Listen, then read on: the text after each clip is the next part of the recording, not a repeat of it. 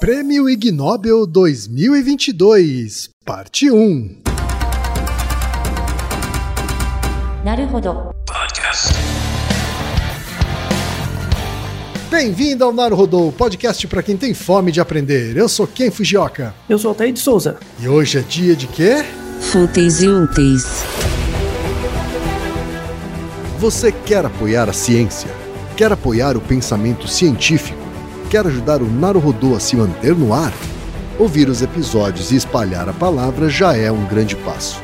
Mas existe um outro jeito. Quem possibilita isso é a Orelo.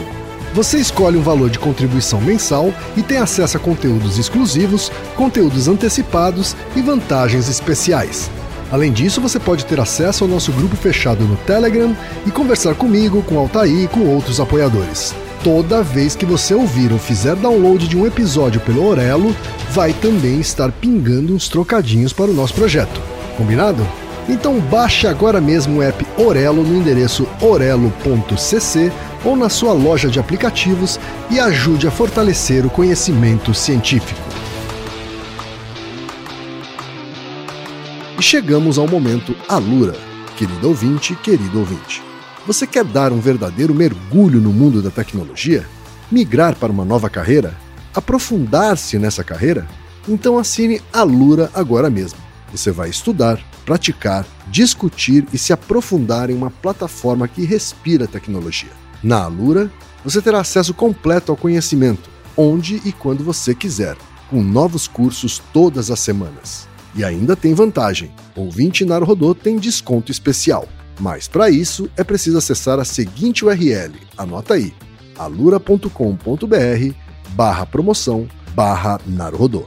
Nesse endereço, além do desconto especial, você vai conhecer histórias reais de transformação de pessoas que estudaram na Alura.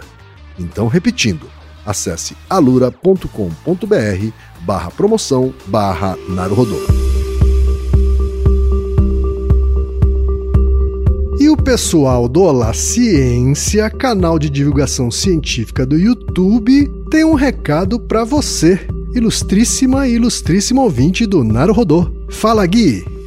Fala Ken, Reginaldo e Naruhoders. Aqui é o Gui Ximenes, um dos fundadores do canal Olá Ciência, e eu e minha equipe estamos há 7 anos divulgando ciência no YouTube. Eu tô aqui para convocar todos vocês para irem lá no canal do Olá Ciência no YouTube e assistir a nossa nova série de vídeos, que modéstia à parte, na minha humilde opinião super imparcial, é o maior projeto de divulgação científica do Brasil.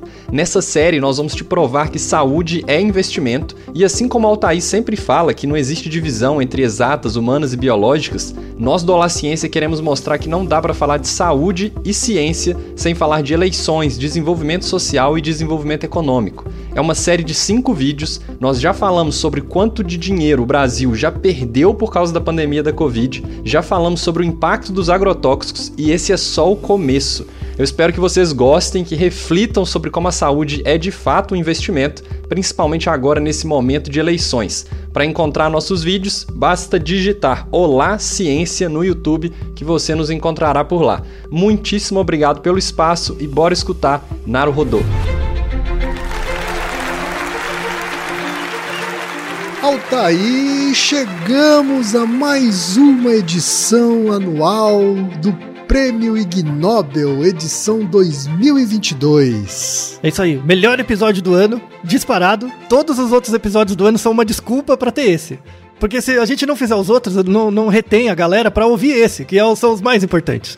É verdade. É, já cobrimos o Ig Nobel desde, desde 2018, né? Vamos deixar na descrição todos os episódios anteriores. Eles não, como eles são prêmios e os artigos não envelhecem, então, para quem não, não conhece, está ouvindo o Prêmio Ig Nobel pela primeira vez, saiba que já temos pelo menos 4, 5 anos de cobertura e que cobrimos todos os prêmios, falando sobre eles com detalhes, né? E aí temos um hábito costumaz que o quem não vê os títulos dos trabalhos até esse dia, que é o dia da gravação do episódio. Então, o quem é, é, se surpreenderá, você também, assim como eu, estará acompanhando a reação do quem a, a, aos prêmios. Tá certo. Né? Que são fantásticos. Altair, para quem tá ouvindo um episódio de Prêmio Nobel pela primeira vez, o que é o Prêmio Nobel? Então, o Prêmio Nobel, este ano, 2022, ele está na sua 32ª edição. 32 anos já, hein? É, parece que, que não, é, mas já é bem antigo. Ele foi criado né, dentro da Universidade de Harvard. O organizador desse evento é chamado Mark Abrahams, né? E ele tem uma revista né, que é chamada Annals of Improbable Research, né, o, a, os Anais de Pesquisas Improváveis, que já é publicado há muito tempo. Nessa revista, eles já há décadas, eles publicavam artigos curiosos. Coisas que saíam, uhum. eles faziam uma pequena revista, publicavam. Não era com tom jocoso. Isso que é importante, assim, era para mostrar temas de pesquisa curiosos mesmo, né? Uhum. E aí, com o tempo, né, esse Annals of Improbable Research já tem décadas, né? Eles re resolveram ter uma ideia, por que, que a gente não faz um evento, né? E aí eles começaram um evento anual, 32 anos atrás.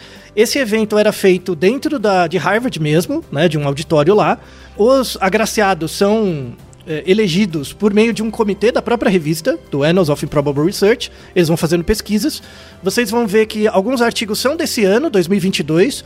Alguns são artigos antigos, uhum. mais antigos, porque eles são descobertos, né? Tem muita gente com pesquisas inusitadas por aí que são pepitas, que estão guardadas por aí. Eu, eu devo dizer que eu fui nominado uma vez em 2010. Minha pesquisa de doutorado apareceu no Annals of Improbable Research. Olha né? só. É, então, a meta ainda é ganhar. Estamos, estamos ali, né? O Brasil, diferentemente do Nobel, infelizmente, mas felizmente no caso do Ig Nobel, o Brasil já foi agraciado várias vezes. Ganhamos vários prêmios e esse é o terceiro ano seguido que temos brasileiros que ganharam a taça. Hein? Uau, terceiro sim, ano seguido. Hein? Aí Isso. sim. E, inclusive conseguimos muita ajuda, é, o contato do, do, de um dos ganhadores para. Ele mandou um áudio pra gente. Então, Reginaldo, Brasil! Brasil! É, é, então, ano de Copa, coisa nenhuma. Ignóbil, que Copa? Dane-se, o Hexa. O que importa é que é o tricampeonato. Temos o tricampeonato do Ignóbil. Tá? Então, vamos começar com os temas. Tá certo. E tradicionalmente, né, Thaís, são 10 categorias, certo? Isso. As categorias variam um pouco, tem algumas que são mais tradicionais, mas sempre são 10. Por isso que a gente divide em duas partes. A gente vai falar das cinco primeiras categorias nessa parte 1. Isso. E no próximo episódio, 356, a gente vai falar sobre as outras cinco categorias. Então Exatamente. vamos começar, Altair? Isso. Está ansioso, Kim? Está ansioso, Reginaldo? Ansioso. então vamos lá. I said, get your paper airplanes ready! The 32nd first annual Ig Nobel Prize ceremony is about to begin.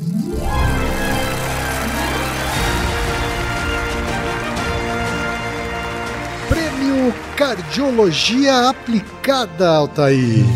Foi para República Tcheca, Holanda, Reino Unido, Suécia e Aruba.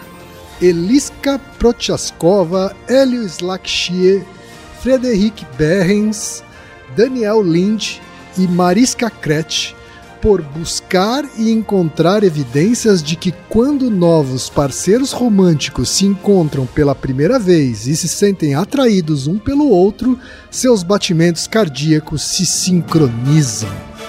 Olha só, Thaí. Começamos com o um prêmio romântico, Altair. Exato, exato. Esse é o artigo de 2022. Acabou de sair desse ano.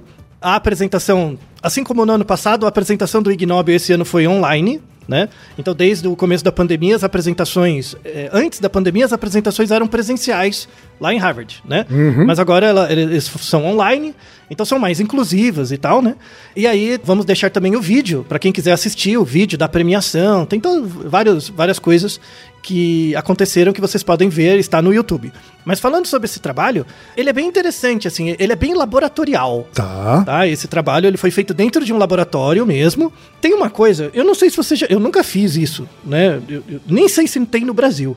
Mas eu não sei se você já, já fez, Kim, que é um negócio que chama é, Blind Date. Sabe o que é? Eu nunca fiz, eu nunca fiz, mas eu sei o que é, assim. Eu nem sei se tem no Brasil, é uma coisa bem. Tem, tem Europa. no Brasil Tem? também, sim. É, eu não conheço. Não é tão comum quanto nos Estados Unidos e na Europa, mas sim, tem. É, então é um, é um local, assim, você se inscreve em algum, algum local e aí você marca num bar, um, um local para conversar com pessoas desconhecidas, mas que estão procurando relacionamento, estão procurando um par.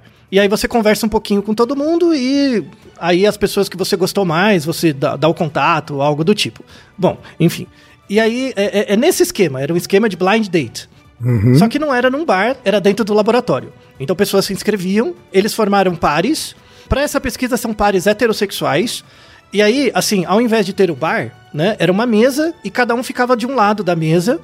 E você usava um eye tracker para monitorar onde você olhava e sensores de condutância da pele e também de frequência cardíaca, além de outros monitoramentos do corpo. Então era um blind date meio estranho. Assim, um né, blind era- date monitorado, assim. isso, completamente monitorado, neurocientífico. E aí eles fizeram as medições, né, no, no par, e aí eles avaliavam várias coisas. Onde a pessoa olhava, se onde eu estava olhando você estava olhando, ou seja, se tinha troca de olhares, se tinha sorrisos sincronizados, se tinha movimentos de corpo sincronizados, coisas do tipo, né? Então, eles avaliaram uma série de métricas. Algumas métricas são métricas eh, gestuais, olhar, ri- sorriso, coisas do tipo. E algumas métricas são fisiológicas. Por exemplo, a frequência cardíaca e a condutância da pele. Isso é um aparato usado em vários experimentos, que é um eletrodozinho que é colocado no dedo. É também usado no polígrafo, mas o uso que faz no polígrafo não faz nenhum sentido. Mas o, a- o mecanismo de condutância da pele é um eletrodo no seu dedo, que quando você tem alguma atividade emocional, seja ela positiva ou negativa, você tem uma pequena variação na quantidade de sais produzidas pela pele. Né? Então, entre aspas, você soa um pouquinho mais, dá uma suadinha, né? Isso é captado pelo sensor. Então, a condutância da pele não diz se a valência da emoção que você tem é positiva ou negativa, mas diz que teve alguma emoção. E aí o que eles encontraram no trabalho, de forma interessante, né, o paper recente, mostrando assim, que quando você olha para uma pessoa e sorri, e a pessoa sorri para você, quando você, por exemplo, faz gestos em sincronia com a pessoa, tipo a pessoa levanta a mão, você também levanta, né? Esses traços de mímese ou de sincronia não são relacionados com o fato de você estar gostando da pessoa ou não. Tá. Que, que é- que é meio contra-intuitivo, né? As pessoas Sim. têm isso, né? Sabe aquele meme assim, ah, quando a menina tá mexendo no cabelo é porque ela tá gostando de você, sabe? Essas coisas. Isso é, isso é meio mito, tá? Isso é meio mito de novela. Então, assim, o fato da pessoa estar com o seu comportamento motor ressoando com o seu, quer dizer que ela acha a conversa agradável, mas não tem a ver com você. Né? Mas agora, quando a- o padrão de atividade da onda, da frequência cardíaca, então a frequência, minha frequência cardíaca aumenta, a sua aumenta, a minha diminui, a sua diminui, ou a condutância da pele também valia, eh, varia em sincronia, então minha, minha condutância varia, a sua também varia, isso é um sinal inequívoco de que você está gostando da cocotinha. Isso sim. Eita! Não é? É porque isso você não consegue treinar. Então, assim, eu consigo treinar, por exemplo, num ambiente social, a ser simpático. Né? Então, ah, eu mascaro as emoções, ou, ou meu- meus, meus trejeitos, meus movimentos tal. Mas frequência cardíaca e condutância da pele você não consegue. E é isso que te Tá. denuncia. Né? Sorte que o outro também não tem treino pra ver. Então ainda dá pra esconder, né? A- até o momento que seu celular capte, vai saber alguém inventa um negócio desse, né? Pois é. É, então. Mas esse foi o trabalho. E é um trabalho muito interessante, mostrando que esses sinais é, motores que a gente emite é, são suscetíveis a aprendizado. Quer dizer, de tudo que eles monitoraram, essa sincronização da frequência cardíaca é a que foi chave para detectar de fato a atração um pelo outro. Isso, tanto a frequência cardíaca quanto a condutância da pele. Os sinais fisiológicos são boas medidas do interesse sexual Certo. e afetivo. Já os sinais motores, por serem passíveis de aprendizagem, não são bons sinais. Mas é a única coisa que você tem, então tem que confiar nisso, né? Fazer o quê? Tá então, esse é um trabalho certo. fantástico. E, e- e o fato de terem aqui cinco países envolvidos, então significa que são, é uma colaboração de cientistas de cinco países, é isso? Sim, a coleta foi é, americana, mas os dados Uhum. é, também foram coletados em outros locais, mas a pesquisa era centrada é, ali nos Estados Unidos. Uma pesquisa fantástica, convenhamos. Tá certo, merecidíssimo então na categoria cardiologia aplicada, né, Altair? Isso. Vamos então para a próxima categoria. Prêmio Literatura foi para Canadá, Estados Unidos, Reino Unido e Austrália. Eric Martinez, Francis Molica e Edward Gibson para analisar o que torna os documentos legais desnecessariamente difíceis de entender. Um tema fantástico, não é? Hein? Não é um tema formidável? Assim, o, o- o ganho social desse tema não é incrível? É verdade, porque é, é- é incrível porque é verdade, né, Altair? Não, é incrível porque é um fato. E, é um fato é, mu- mutável, né? Então, assim, vo- você que, como profissional liberal hoje, você deve lidar com alguma frequência com contratos. Sim, mais do que eu gostaria. Isso. E deve ter algum advogado que o assessora em alguma coisa, né? Pelo menos para fazer o contrato, né? Às vezes sim. E é uma desgraça, né? Assim, é- é- tudo bem que a psicologia também não é muito amigável nisso, né? Tem umas áreas da psicologia que tem uns jargões idiotas, né? Análise do comportamento é um exemplo, por isso que ela não fica pop, porque não, não, não dá pra conversar, é- é- tem uns termos, né? Marqueteiro adora jargão também, Altair. Uns termos uns termo de classe, né? Uns negócios assim. Mas, mas advogado, misericórdia. É, assim, o artigo é, é em inglês, né? Eles falam do- da questão inglesa, mas aplica totalmente ao Brasil. Totalmente, assim, é, é impressionante. E aí, nesse artigo, ele, é, é- é muito legal, porque eles falam assim: o problema maior para as pessoas não entenderem contratos, né, e termos legais e, e contratos, sentenças, coisas do tipo, a, a pior coisa não é nem não necessariamente a escrita técnica, não é isso. É que o texto é mal escrito mesmo, né? Só que isso fica escondido pela, pela estrutura técnica. Tá? Eles já chegaram com o pé no peito, adorei esse artigo. Assim, porque nos Estados Unidos é igual. Eu vou dar um exemplo. Eu fiz uma tradução livre de um, de um exemplo que eles deram. Aham, de um Que era assim: é, um trecho de um contrato, tá? Que, ah, abre aspas. Eles falaram assim: estão eh, escrevendo um contrato de alguma coisa. Então, ó, prestem atenção, por favor.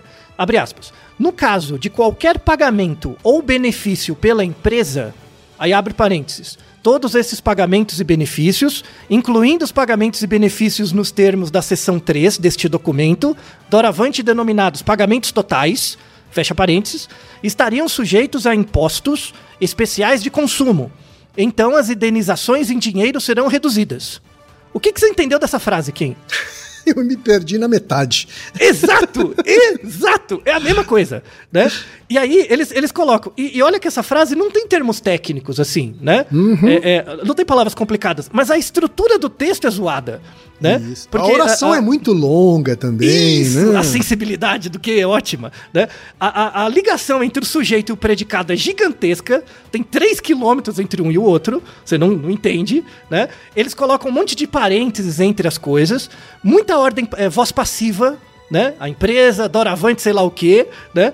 Isso afeta o entendimento do texto, obviamente, e afeta o recall também. Você lembra menos do que tá ali, você tem que ler várias vezes, sabe? É uma desgraça. Aí, tanto é que se você pegar essa frase e- falar assim, ó, no caso de qualquer pagamento ou benefício pela empresa, estarão sujeitos a impostos especiais de consumo. Então as indenizações em dinheiro serão reduzidas, né? Já fica mais fácil de entender. Bem Porque o que, que eu mais fiz? fácil, bem mais É, fácil. eu tirei o parênteses do meio. Por que, que não põe no, no final a desgraça? Sabe? Claro. E os contratos no Brasil são iguais. É um saco. Né? Tem a questão dos termos técnicos também, né? Então, no artigo, esse é, esse é um artigo de bibliometria. Né? Eles pegaram, pra você ter uma ideia, 10 trilhões de palavras. Trilhões Caraca. tá? É um, é um- é um negócio monstruoso. Então, número de contrato gigante. Fizeram um algoritmo que conta- contou, nesses, é, de forma automatizada, né? Contou a quantidade de voz passiva, o grau de dependência sintática, né? Que a dependência sintática é um termo que calcula a distância entre o sujeito e o predicado. Né? Então eu coloco é, o quem o, o Fujioka está em casa. Sujeito e o predicado é perto, né? Sim. Então, se eu colocar quem Fujioka, vírgula, Doravante, meu amigo, e que, que faz tal coisa, ABC e tal, tal, tal, está em casa. Já esqueci quem era a pessoa, né? Isso é chamado dependência sintática, né? Uma Certo. desgraça. Eu- advogado adora isso. E tem, contou também os termos técnicos, né? Tem os termos técnicos, que em inglês é tipo a, língua- a língua do Shakespeare, né? Em português também tem uns nervoso. Tem um monte de termo em latim, né? Tipo, E tem uns termos bizarros, tipo querelante, né? O querelado. Sim, Mas que é. porra é essa, né? É, é, Velho, do- doravante, sabe? Não precisa de nada disso, tá? Palavras que você só usa em contrato mesmo, né, Altair? Não, nem conhece, né? Eu, eu não sabia o que era um querelante até ver um, uma- um termo de uma sentença. Mas Que inferno, né? Nada contra. Aí tem gente que gosta, tem uns advogados furufuru que gosta. Ah, não, eu quero falar difícil. Mas escreve uma poesia, né? Faz um romance. Beleza, né? Mas não escreve um texto pra uma outra pessoa que não consegue entender direito, né? Pô, eu, eu, não entendo o contrato muitas vezes também, imagina, né? Desgraça. E aí eles fizeram todo esse trabalho, contabilizaram a quantidade, né? E eles viram, né, é, é, claramente que quanto maior a dependência sintática longa, mais voz passiva e mais termos técnicos, pior o entendimento do texto, pior a rememoração dos textos, e isso afeta também a memória de trabalho das pessoas. Então, assim, se você lê um texto muito com uma voz passiva e, um, e uma distância entre o sujeito e o predicado muito longo, o seu cérebro não sabe o que guardar de Uhum. informação. E aí ele não na hora de fazer o recall, ele não entende o que aconteceu. E aí você tem que ler de novo, você perde mais tempo, cria um retrabalho. Tá tudo errado. Tá? Basicamente é isso. Tá tudo errado. Então, advogado, por favor, aprenda a escrever melhor, tá? Sintaticamente melhor. E, e esses termos não precisa, sabe? Orações mais curtas. É, e, e, e sem os, os rococó, sabe? Tipo, não, não precisa, tá? Eu sei que tem um, um desejo de classe de manter uma diferença de grupos, né? Mas não é necessário, ainda mais para uma área tão importante para o trabalho quanto o direito e, e- tudo mais, e a, a importância que os advogados têm para a manutenção do Estado de Direitos e a constituição da sociedade, né? Então, melhorar essa interface é algo muito importante. Eu brigo pela psicologia. Aí eu preciso dos advogados para brigar por vocês mesmos também, né? Porque essa briga eu não vou entrar. Tá? Então espero que você tenha gostado desse trabalho. Mostra que nos Estados Unidos é um problema tão grande quanto aqui. Mostra que é um problema global, provavelmente, né? Otávio? Pois é, pois é. Vamos então para a próxima categoria. Prêmio Biologia. E Aê, aqui Brasil! Brasil! Brasil! Brasil e Colômbia. Solimari Garcia Hernandes e Glauco Machado. Para estudar se e como a constipação afeta as perspectivas de acasalamento de escorpiões. Exato. Trabalho fantástico, importantíssimo também. Olha só, eu não sabia nem que escorpião tinha constipação, Altair. Então, prisão de ventre, tem. Né? E, e- e no caso do, do escorpião é motivado por uma questão física. Olha Não é, só. não é assim que é, é, o escorpião come poucas fibras, não é isso. É uma questão física. Né? Tá certo. Então, temos o tricampeonato, caneco, três vezes agora seguidos, né? Uhum. É, é, parabéns, o, o Glauco e a, a Solimari, né? Eu consegui, e, aliás, faço um agradecimento ao professor Rafael Rios, amigo da UEMG, a Universidade do Estado de Minas Gerais. Né? Ele é coordenador do Núcleo de Extensão em Pesquisa em Ecologia e Evolução. E ele também tem um, um canal de divulgação científica, né? dá para encontrar ele pelo Twitter e pelo Instagram, que é o arroba Rios de Ciência. E ele faz parte da mes- do mesmo grupo de pesquisa do professor Glauco, do- da Biologia da USP, também da, da área né, de Ecologia. E aí eu, a é, contatos em comum, pedi um áudio do professor Glauco e ele gentilmente enviou. Então, por favor, quem é, faça as honras e apresente o professor Glauco para nossos ouvintes. Vamos ouvir então Glauco Machado, cientista brasileiro que foi premiado com o Ig Nobel de Biologia em 2022. Fala, Glauco. Olá pessoal, meu nome é Glauco Machado e junto com a Solimari Garcia Hernandes, nós ganhamos o Prêmio Ig Nobel na área de Biologia nesse ano de 2022. A gente já sabia da premiação desde o primeiro semestre e foi bastante difícil manter o segredo dos amigos e da família. Mas a gente conseguiu e a premiação foi bem divertida. É, a gente estava um pouco receoso de interagir com um prêmio Nobel, mas tanto o Jerome quanto o Mark, que é o mestre de cerimônias do evento, foram muito simpáticos, a interação foi ótima. E quando a gente estava conversando com o Jerome, a gente fez a brincadeira de que constipação e quarks tinham tudo a ver e que no futuro, eventualmente, a gente poderia colaborar. Ele entrou na onda da brincadeira e falou que era uma excelente ideia. Infelizmente, essa conversa foi cortada da edição é, na hora do evento. Em relação ao trabalho propriamente dito, eu acho que o mundo inteiro focou na questão da constipação. Eu acho que é uma fissura por piadas escatológicas, mas o que realmente motivou o trabalho da Soli, é, esse foi o, doutorado dela que eu orientei, foi tentar entender um quebra-cabeça evolutivo. Como que um comportamento tão extremo quanto a perda da cauda seguida pela perda do ânus poderia ter evoluído?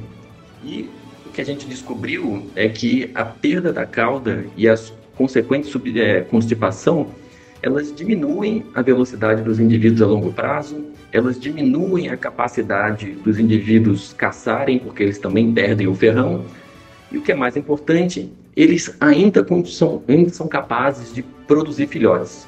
Os machos cortejam as fêmeas super bem, conseguem se acasalar e as fêmeas produzem filhotes, ainda que em menor número. Esse resultado, portanto, nos responde por que, como esse comportamento evolui. É, os indivíduos que perdem a cauda, eles escapam dos predadores e são capazes de produzir filhotes e passarem seus genes para a geração seguinte. Isso explica, portanto, é, essa característica absolutamente fantástica, é, esse comportamento de defesa tão único. E uma das mensagens finais que a Soli adora dizer é que esse trabalho ele é uma ode à curiosidade e para todos aqueles que estão interessados em descobrir como características tão curiosas podem evoluir na natureza. Tá aí, Altair. Uma honra receber a mensagem do professor Glauco, que foi orientador da Solimari. Muito legal a mensagem dele, né? Muito. É, dando mais esclarecimento sobre a pesquisa da, de doutorado da Solimari, orientada pelo Glauco, é, existe um, um, mecanismo muito comum na natureza chamado autotomia. Hum. Autotomia, é, as pessoas, assim, no senso comum a gente conhece quando. Sabe largatixa? Aquelas largatixas de casa, né, que aparecem em casa? Quando você cutuca ela, às vezes, ou ela se coloca em posição, assim, ela tá, se sente ameaçada, ela não, não arranca o próprio rabo e sai correndo? Sim. Né? Isso é autotomia. É você perder uma parte do seu corpo como forma de é, defesa. Tá? Certo. No caso da lagartixa, a, o rabo cresce de volta. Mas uhum. tem vários outros organismos, e aí inclui a, a, esse escorpião de uma espécie que chama Ananteris, né? Quando ele perde o rabo, é exatamente no mesmo contexto. Ele se sente ameaçado e e joga o rabo fora e sai correndo. Uhum. Esse rabo não regenera, né? Ah, não tá. regenera. E aí, a, ele perde cerca de 25% da massa, porque o escorpião, imagina, aquele rabo é comprido e tal, né? Ele uhum. perde 25% da massa em média, né? E a parte final do, do aparelho digestivo dele tá no rabo. Então ele perde o ânus, e aí quando, assim, é, é, fica uma ferida, isso regenera, mas tapa o buraco. E certo. aí ele começa a ficar com prisão de ventre, fica com. Ah, né? por isso a constipação. Exato, não faz cocô mais nunca, até morrer.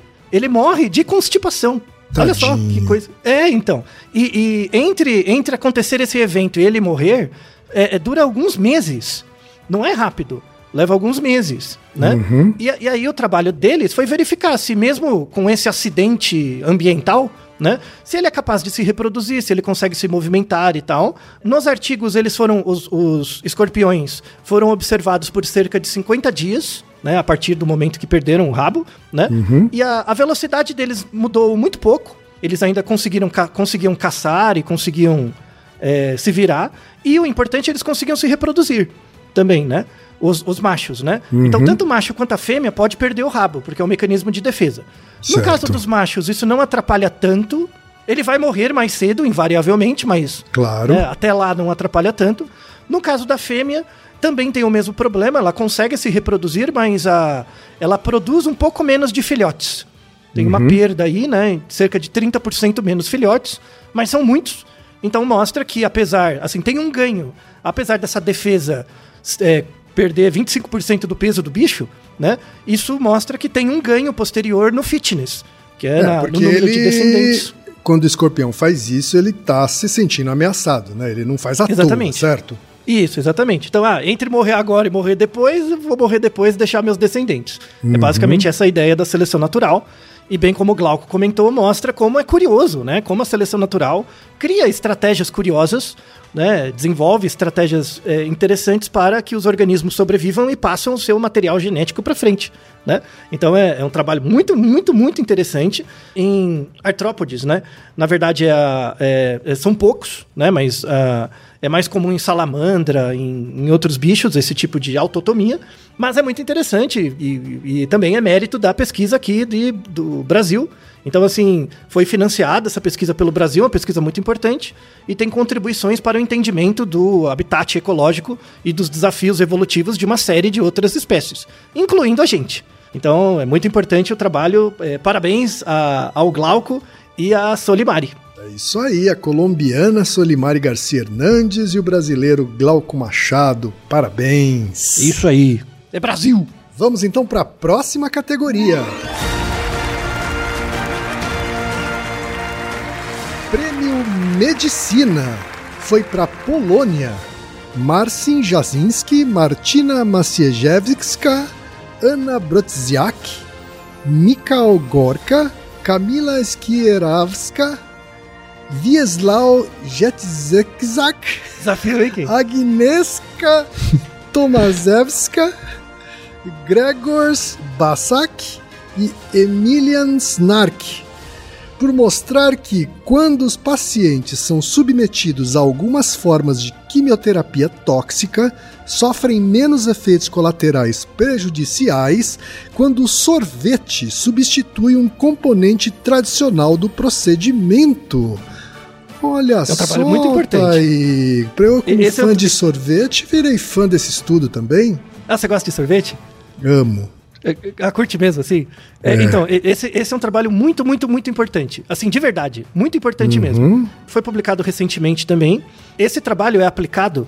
e, Inclusive, é, é, foi muito bom ter dado esse prêmio para esse grupo, porque é, lá na Polônia foi, foi uma forma de divulgar é, e conseguir verba, trazer à tona a questão do, do- de um tipo de câncer que é raro, mas é muito importante ser estudado e, e entendido, que é o mieloma múltiplo. É um tipo de câncer de medula óssea. Né? E eles trabalham num hospital com, com pacientes de câncer, né? E tem um tipo de medicamento que é dado como quimioterápico, né? Que é o me, é, Melfalan, esse medicamento. Certo. Ele é dado em ambiente hospitalar. é, ele é chamado de agente alquilante. O agente alquilante é assim: você está com câncer, né? Esse tipo de medicamento é, é usado para câncer, tipos de câncer de medula óssea e como um tratamento adicional quando você faz transplante de medula óssea, né? É, e claramente, né, antes de fazer o transplante de medula óssea, eles matam o seu próprio transplante, o seu, a sua própria medula. E o- a quimioterapia é um dos remédios usados para isso também. Então é um tratamento muito agressivo, muito difícil. E co- como nesses para tratar esse tipo de câncer de medula, você tem que reduzir o seu sistema imunológico ou até inativá-lo com- por meio de medicação e, ou radiação, tem vários efeitos colaterais. Um, um desses efeitos colaterais da quimioterapia e também logo após o transplante de células tronco, né, para esse caso, tem uma coisa que é chamada mucosite oral. A mucosite oral é muito comum nesses casos de pessoas que fazem ou transplante de células tronco ou quimioterapia e radioterapia. A mucosite oral é uma inflamação da, da boca, principalmente. Então a pessoa tem vermelhidão na gengiva, tem dor, tem excesso de saliva e aí começa a ter dificuldade para engolir e gera também uma co- como a, a imuna- a imunidade cai, gera uma camada branca na boca também. Então, em casos mais graves de mucosite oral, as pessoas têm muita dificuldade para se alimentar. Então tem que se alimentar no hospital. É bem complicado, Certo. sabe? É uma Uhum, situação bem uhum. difícil. Muita força as pessoas que têm que passar por isso. O tratamento ele é eficaz, mas o caminho é tortuoso. Assim, Certo. então é, é um trabalho muito importante que esse grupo é, faz lá na Polônia. E aí tem artigos que mostram que você chupar gelo, tabletes de gelo, né? Eles Certo. fazem um tipo de tablete que o gelo dura um pouco mais de tempo. Então, durante Tá. a administração do remédio, né, do meu falan, você fica mascando gelo. E esse gelo, ele, ele aumenta a vasoconstrição da boca e aí diminui o efeito tóxico do meu falan na boca, né, no- no- nas mucosas, né? Então, é, eles viram né, que a, pessoa, a, a incidência de mucosite oral diminui muito se durante a administração e por um tempo depois a pessoa mascar gelo, né? E principalmente esses tabletes de gelo. Só que aí, é, é, esses tabletes de gelo, eles são pouco tolerados pelos pacientes também, né? Porque às vezes você tem sensibilidade, às vezes tem outras dificuldades e, e o mesmo gelo, né? Eu- assim, tudo bem, você pode gostar de sorvete, quem, mas se você ficar com uma pedra de gelo na boca, É, sei lá, uma é, hora, não é tão agradável assim, né? é, começa a incomodar muito, né? Então, o que, o que eles fizeram? Eles tiveram uma ideia, vamos substituir por sorvete, né? Então, ele, ele durante o tratamento com o meu falan, você toma três sorvetes, né? E podia ser sorvete em picolé ou em massa, sabe? Massa de sorvete. E aí a recomendação é que você ia tomando devagar. Vai tomando devagar o sorvete, o gosto podia, você podia escolher o sabor, né? E aí eles fizeram um grupo que usava os tabletes, um grupo que não usava nada, um grupo que usava os tabletes de gelo e um grupo que usava sorvete, né? E aí, de forma muito muito interessante, é, depois do, do- da administração do medicamento, algumas horas depois, é, dos pacientes que usaram pastilhas de gelo, cerca de 60% deles tiveram a mucosite oral, algum nível. E, e as pessoas que comeram, tomaram sorvete, só 28% delas tiveram. Então Uau. você teve uma redução de quase 100% né, no- na incidência de mucosite oral nesses pacientes por tomar sorvete. Porque por, é, por- pelo fato de ser sorvete, a pessoa ficava com a boca gelada mais tempo, tomava o sorvete melhor e aí sofria menos com os efeitos do remédio. Fantástico. né? Sensacional, Não é sensacional. fantástico? Então, eles usaram até a apresentação para falar um pouco sobre a questão desse tipo de câncer e pedir ajuda pro, pro, para incentivar a pesquisa e também doações para as pessoas que sofrem, infelizmente, desse tipo de câncer agressivo. Então, é, foi um prêmio mais do que merecido e muito importante. Sensacional. Parabéns para esses poloneses e polonesas. Isso aí. Vamos então para a próxima categoria, a quinta categoria, a última dessa primeira parte, hein? Prêmio Engenharia de Segurança foi para Suécia. Magnus Gens, por desenvolver um manequim de teste de colisão em formato de alce. Isso. Isso. Eu recomendo ver a foto. Está na descrição. É um alce bonitinho. Aham. Você conhece, né, que é esses, esses manequins de que coloca dentro do carro pra bater, né? Conheço, conheço. É, os, os, os dummy, né? Isso, é, os, os dummies mas, lá, né? mas por que em formato de alce, Altair? Então, o, o- isso é um trabalho muito importante, muito importante, e tanto é que ele não foi publicado num artigo científico, ele foi publicado num relatório do governo é, sueco mesmo, né?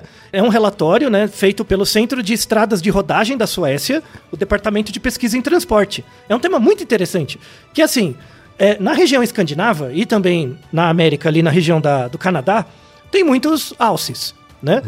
E pra quem nunca viu um alce assim de verdade perto, o bicho é grande. Sim. Mas grande mesmo. Assim, um alce macho chega a pesar 600 quilos. E ele tem tipo dois, assim, se, se for do chão até o topo da cabeça, dá uns 2 metros, 2 metros e 10. Eu já vi um com 2 metros e 25 de altura. O bicho é monstruoso. É Sim. muito grande, tá? E lá tem muitos, né, nessas regiões da Escandinávia e tal. E eventualmente eles andam na estrada e você bate o carro neles, né? Ocorre, é, não é tão comum, mas acontece acidentes de um carro colidir com um alce, né? Sim. E, e eles verificaram, fizeram estudos de teste é, muito interessantes que mostraram o seguinte: que o carro, independente de onde ele é feito, o carro não é preparado, né? A engenharia do carro não leva em conta o impacto de um alce. Porque o- o- o- eles fizeram um compilado, tem no relatório, de acidentes fatais envolvendo alces. E aí eles viram que a velocidade não era o principal fator que levava à morte no acidentes com alce. Olha só. Era Hum, o jeito que o carro batia no alce.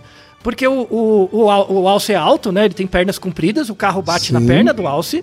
Aí o alce tomba de lado e bate com o corpo no capô do carro, né? E no vidro. E tem uma parte do carro em cima que é chamada coluna A. Essa coluna A, que é onde fica, fica encaixado o vidro do carro, o, o- vidro da frente e tal, né? E o teto.